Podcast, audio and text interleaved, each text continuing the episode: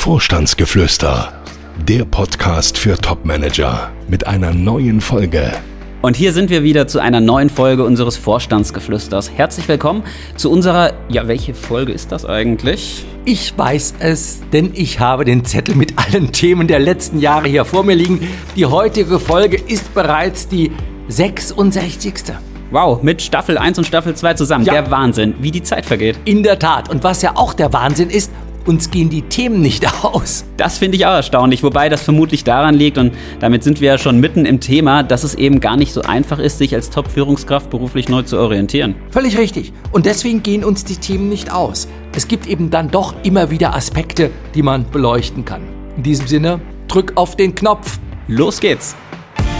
Er ist Coach, erfolgreicher Autor und seit mehr als 20 Jahren berät er Top-Manager. Jetzt gibt Dr. Detambell im Gespräch mit Konstantin Müller Einblick in Themen und Trends auf Führungsebene. Sie hören Vorstandsgeflüster.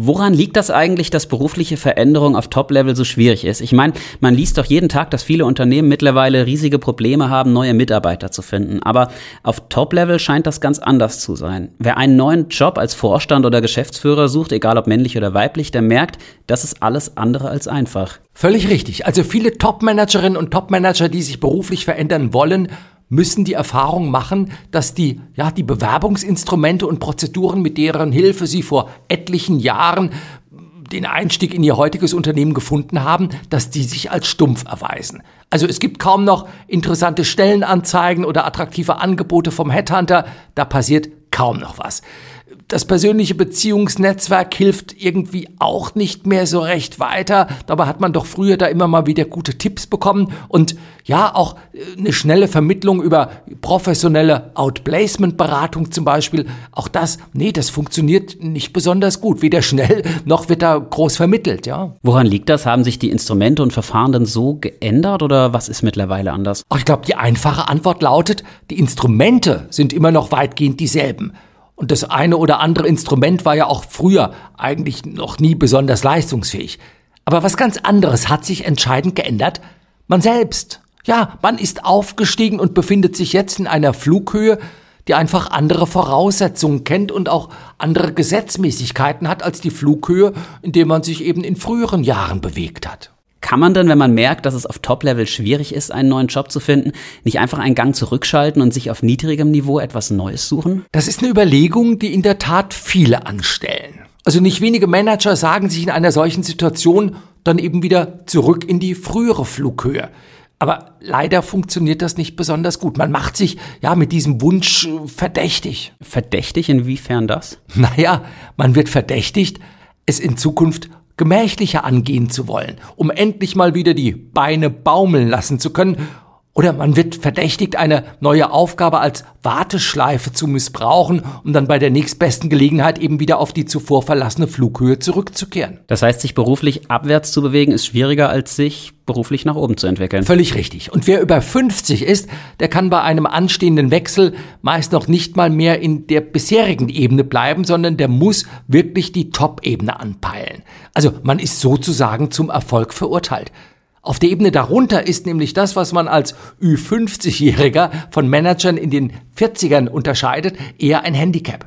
Also das Mehr an Erfahrung, Abgeklärtheit, Überblick und Reife, das zählt eigentlich nur auf Top-Level. Auf der Ebene darunter ist es sowas wie eine, ja, ich würde fast sagen, wie eine Zeitbombe für die eigenen Vorgesetzten.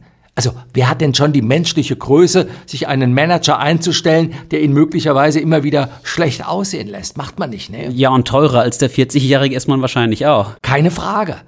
Und noch was ganz anderes ist ganz entscheidend anders. Die Wettbewerbssituation ist völlig anders als noch vor fünf oder zehn Jahren. Also man muss ja eines sehen. Die Relation zwischen der Anzahl brauchbarer Bewerber und der Anzahl verfügbarer Aufstiegsmöglichkeiten, die dürfte zwar über alle Ebenen hinweg ähnlich sein. Also wenn die Leitungsspanne über alle Ebenen hinweg konstant ist, dann sollte das zumindest so sein. Aber die Qualität der Mitbewerber, die ist auf Top-Level völlig anders.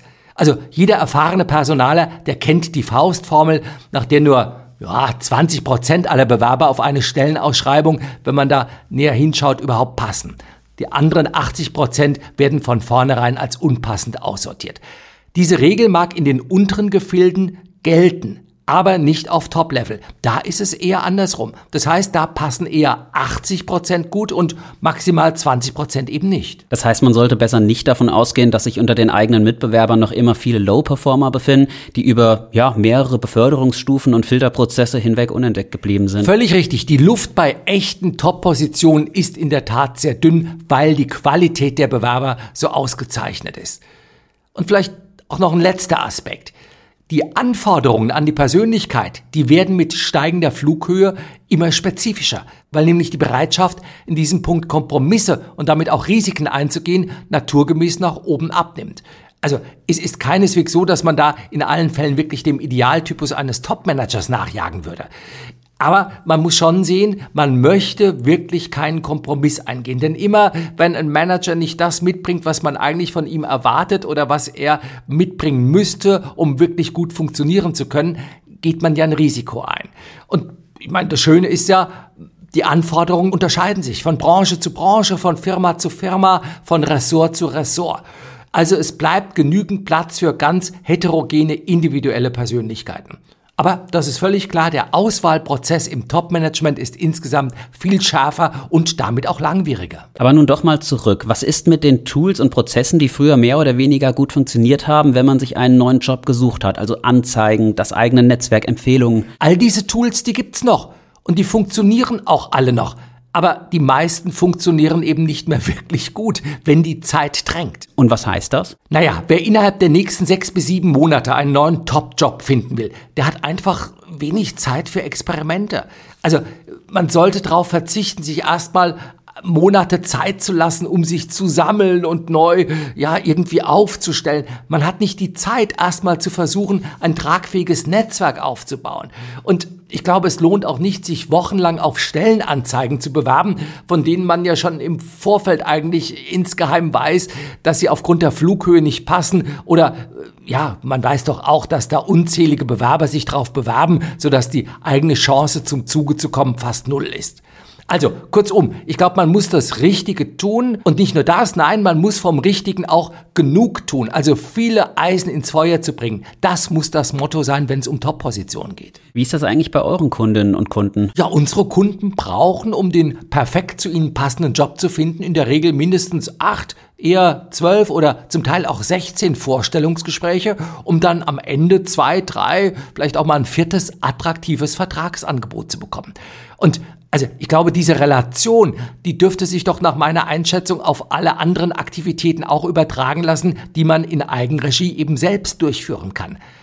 Heißt, also wenn man bei der eigenen Suche nach einem neuen Job deutlich weniger Ansatzpunkte hat, dann darf man am Ende eigentlich nicht enttäuscht sein, wenn es nicht so recht vorwärts geht, ja. Aber jetzt nehmen wir doch mal an, man bringt genügend Eisen ins Feuer, man wird wirklich aktiv und trotzdem bleibt der Erfolg aus. Was dann? Naja, wenn der Erfolg ausbleibt, obwohl man genügend Eisen ins Feuer gebracht hat, dann sollte man mit aller Nüchternheit und vielleicht auch frei von Illusionen prüfen, ob das Feuer in allen Fällen wirklich heiß genug war, um darin tatsächlich die Eisen zu schmieden. Oder ob man es im Einzelfall vielleicht statt mit Feuer vielleicht nur mit, mit, mit heißer Luft zu tun hatte.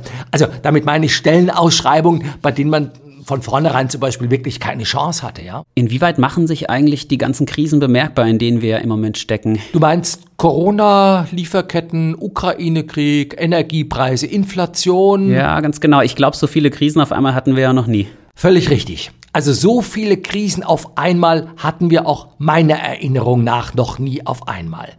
Krisenjahre müssen aber für Topmanager, die sich beruflich neu orientieren wollen oder auch müssen, keine schlechten Zeiten sein.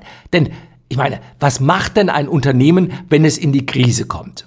Klar, im unteren oder auch mittleren Management, da kann man Positionen streichen, Funktionen zusammenlegen, Arbeitsplätze einfach wegfallen lassen. Aber bei den Spitzenpositionen, also da sieht's doch anders aus. Also man kann doch nicht einfach die Position des CFOs wegfallen lassen, beziehungsweise den CTO bitten, auch noch die Aufgaben des Finanzers zu übernehmen. Und vermutlich wäre ja auch der Kaufmann nicht gut darin, wenn er auf einmal die Position des CTOs übernehmen und sich fortan um Technik und Entwicklung kümmern müsste. Nein, also wegstreichen kann man diese Position nicht. Man kann eigentlich nur dafür sorgen, dass diese bestens besetzt sind. Das heißt, im Grunde sind Krisenjahre die Jahre, in denen an der Spitze eines Unternehmens sogar mehr Veränderungen stattfinden als in den guten Jahren? Völlig richtig. Sehr viele Manager müssen gehen und werden durch andere ersetzt, von denen man sich einfach mehr erhofft, denen man mehr zutraut, das Unternehmen durch die Krisenjahre zu führen. Hat sich denn darüber hinaus etwas durch die Krisenzeit geändert, wenn es um die Besetzung solcher Top-Positionen geht? Ja, durchaus. Also Unternehmen sind zögerlicher geworden in ihren Entscheidungen. Man schaut bei der Neubesetzung solcher Positionen noch genauer hin als früher. Und ja, man ist wirklich zögerlicher. Das heißt, solche Besetzungsverfahren ziehen sich einfach länger hin. Meistens ja. Da ist wirklich schon einiges an Geduld und auch Nervenstärke gefordert, bevor dann endlich eine Entscheidung fällt. Was ist dein Rat an dieser Stelle? Naja, da die Besetzungsverfahren wirklich zum Teil sehr lange dauern und man ja auch am Ende nicht weiß, ob man wirklich den Job bekommt oder ob man nur auf dem berühmten zweiten Platz landet. Also kommt es meines Erachtens unbedingt darauf an, viele und weitere Eisen ins Feuer zu bringen. Denn ich meine, wenn das eine Thema nichts wird und man hat nur auf dieses eine Pferd gesetzt, dann äh, steht man am Ende ja ziemlich nackt in der Gegend rum. Also äh, dann hat man viel Zeit verloren. Deswegen viele Eisen ins Feuer bringen. Das ist, glaube ich, das Thema. Also ich merke schon, Gas geben, das ist auch heute mal wieder dein Tipp. So ist das. Ja, und mit Blick auf die Uhr müssen auch wir hier jetzt noch etwas Gas geben, denn unsere Weisheit, mit der ja unser Vorstandsgeflüster immer endet, die fehlt noch. Welche hast du uns denn heute mitgebracht? Ja, eine, die uns vielleicht in diesen etwas wilden Zeiten, in denen sich ja doch vieles verändert, in denen wir viele Krisen erleben, wirklich weiterhilft. Ich habe einen Spruch entdeckt, von dem ich gar nicht so genau weiß, von wem er stammt. Äh, vielleicht deswegen, weil er so zum Grundwissen der antiken chinesischen Weisheitslehren gehört. Nämlich, und so lautet der Spruch, der Weise macht die Dinge zu seinen Dienern, der Unweise macht sich zum Diener der Dinge. Sag bitte nochmal, wie? der Weise macht die Dinge zu seinen Dienern, der Unweise macht sich zum Diener der Dinge. Was genau ist damit gemeint? Naja, bei fast allen antiken Weisheitslehren im Orient lag auch bei den chinesischen Denkern das Schwergewicht bei der Entwicklung der Persönlichkeit hin zu einem gelingenden, freudvollen Leben auf der Ordnung, Reinigung und Pflege des Seelenlebens. Das heißt, ja, man darf sich nicht abhängig machen von den äußeren Gütern oder vom Erfolg der weltlichen Tätigkeiten. Deshalb ist auch die chinesische Weisheitslehre davon überzeugt, dass die äußeren Dinge nicht das Ziel und die Hauptbeschäftigung des Menschen sein dürfen, sondern eben nur, ja, Mittel zum Zweck. Also nicht umgekehrt. Der Sinn und Zweck des Lebens ist es, im Innern reich, gesund und glücklich zu werden und eben nicht reich an äußeren Dingen. Wobei das ja die meisten von uns ganz anders machen. Völlig richtig. Zu allen Zeiten, ich glaube bis auf den heutigen Tag, haben es die Mehrzahl der Menschen stets anders gemacht und sich fast ausschließlich dem Äußeren gewidmet. Also die wenigste Zeit nehmen wir uns doch für die Kultivierung und Stärkung der inneren Werte und Haltungen. Aber das lässt sich ja ändern. Wohl wahr. Na dann sagen wir mal wieder Danke fürs Zuhören. Danke, dass Sie dabei waren. Wir verabschieden uns für heute und freuen uns, wenn Sie uns gewogen bleiben und auch beim nächsten Mal wieder einschalten. Gibt es Fragen, die Dr. Detambell Ihnen beantworten kann? Schreiben Sie uns podcast at vogel-detambell.de Vorstandsgeflüster